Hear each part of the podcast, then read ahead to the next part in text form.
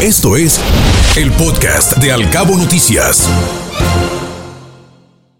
Estimado doctor, qué gusto nos da saludarlo como siempre en este espacio.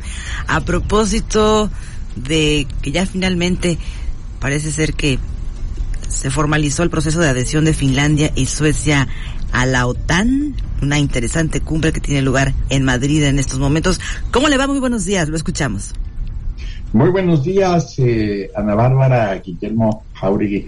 Pues, eh, en efecto, esto, pues como lo habíamos ya dicho anteriormente, presentaba un obstáculo por parte de Turquía, eh, porque para poder ingresar a la OTAN, pues requiere que haya un consenso unánime de todos los miembros, que en este momento son 30, y solamente eh, Turquía presentaba reservas por problemas internos de exiliados kurdos que hay en Suecia, etcétera, pero que se negociaron, se resolvieron. Ayer se anunció que Turquía levantaba todos los eh, objeciones para que Suecia y Finlandia entraran eh, como los nuevos miembros de la OTAN para ampliarla de un total de 30 a 32 miembros.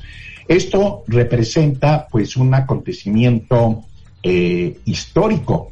Realmente esta ha sido una de las cumbres de la OTAN más importante de los últimos 30 años. Este, no tanto porque nada más entraron estos dos países tan importantes, especialmente Finlandia, que comparte 1.300 kilómetros de frontera territorial con eh, Rusia, sino por las características como finalmente todo esto eh, se dio. Y entonces, pues ante esta situación, pues tenemos eh, muchos aspectos que comentar. Uno de ellos es simplemente considerar lo siguiente. Estamos viendo el cambio de la estructura geopolítica internacional. Eh, es algo que en realidad empezó Vladimir Putin en febrero, esa era su intención, cambiar todo el mapa geopolítico, darle una nueva fuerza a la Rusia descuartizada por ellos mismos este, en 1991 por una iniciativa de Yeltsin para proclamar la independencia de Rusia frente a la Unión eh, Soviética y queriendo recuperar esa esfera de influencia, proponerse como una especie de heredero eh, geopolítico de la eh, Unión Soviética. La invasión a Ucrania, además, tenía, como lo, veremos, el objetivo de cuestionar todos los valores de pluralismo, liberalismo democrático, separación de poderes, eh, procesos en contra de tendencias autorizadas, autoritarias, centralizadas, etcétera. También por eso fue que invadió eh, Putin a eh, Ucrania. Y en este tipo de cuestiones, pues sí se alteró el orden geopolítico, pero justo se ve ahora que en dirección totalmente contraria a lo que planeaba Putin hace poco más de eh, cuatro meses, el 24 de febrero. Hay algo muy interesante. Simplemente, si recordamos cómo estaba la situación el 22 de febrero, dos días antes de la invasión injustificada, ilegal, etcétera, de Rusia a Ucrania, em, eh, Vladimir Putin aparentemente ya había ganado todo.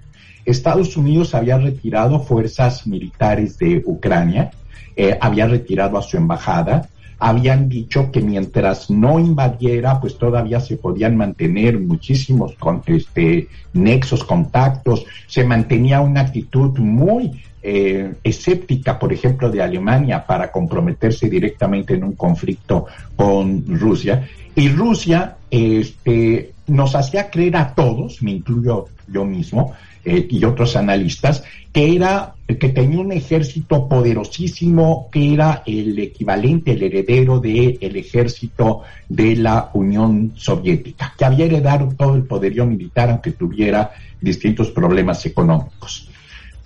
Eh, y además reconociendo la independencia como repúblicas independientes a las eh, regiones del de Donbass, eh, este, con ello, pues ya prácticamente pues tenía una posición ganada de todo sin disparar un solo tiro.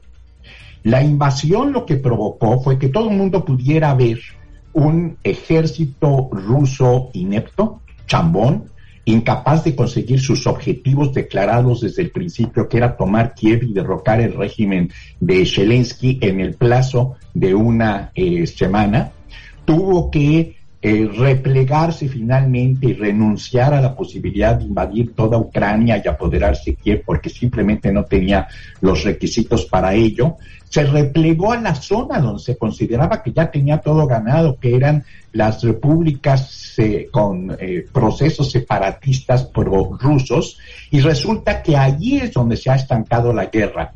La tenía ganado eso desde antes de invadir, porque había muchos ucranianos que estaban de acuerdo con que esas repúblicas formaran parte de algo independiente eh, prorruso. Con la invasión, lo que provocó Rusia fue que muchos de esos ucranianos se galvanizaran, se radicalizaran en contra de eh, la invasión.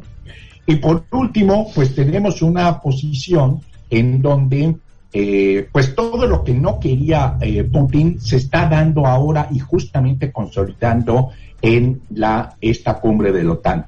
Si Ucrania y la OTAN no representaban un peligro para la seguridad nacional de eh, Rusia, como se dijo hasta el 22 de febrero, la invasión rusa lo que provocó, y hoy lo estamos confirmando, es que ahora la OTAN, claro que sí, representa un máximo peligro porque Rusia está totalmente rodeado por 32 eh, países este, que pertenecen a esta organización defensiva, algunos de los cuales ya tienen frontera territorial con Rusia, cosa que no existía este, hace cuatro meses.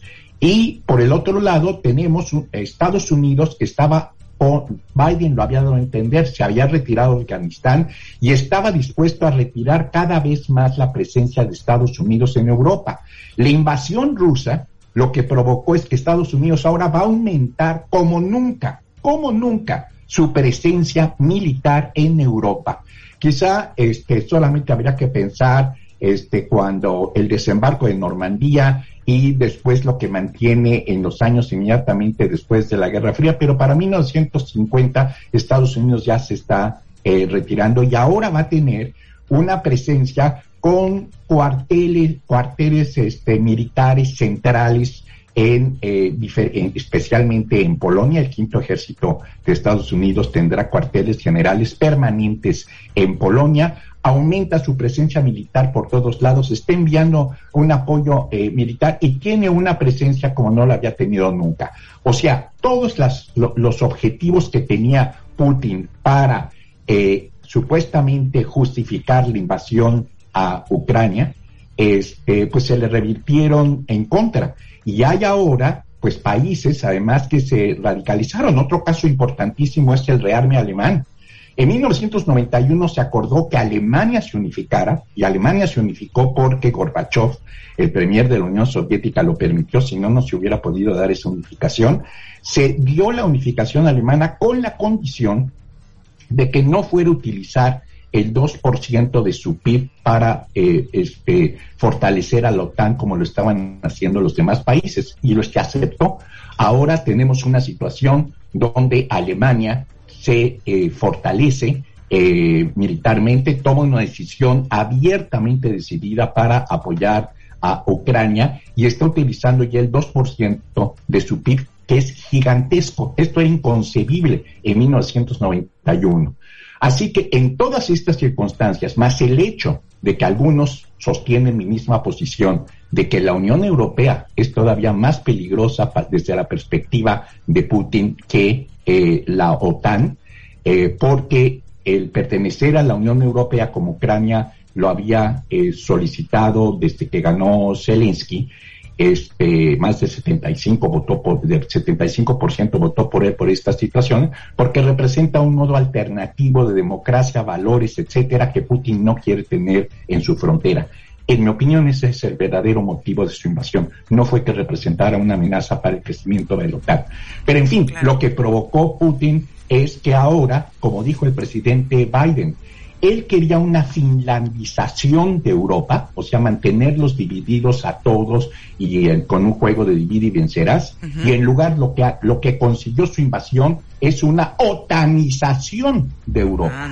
Hay una otanización eh, de Europa y pues veremos cómo esto efectivamente ya alteró toda la geopolítica eh, mundial, pero en una dirección muy contraria a la que todo mundo esperaba que era posible hace cuatro meses y medio. Qué interesante. Esa es la importancia que tiene esta cumbre. Qué interesante. Doctor, pues queremos agradecerle como siempre muchísimo su participación y su tiempo esta mañana. Gracias.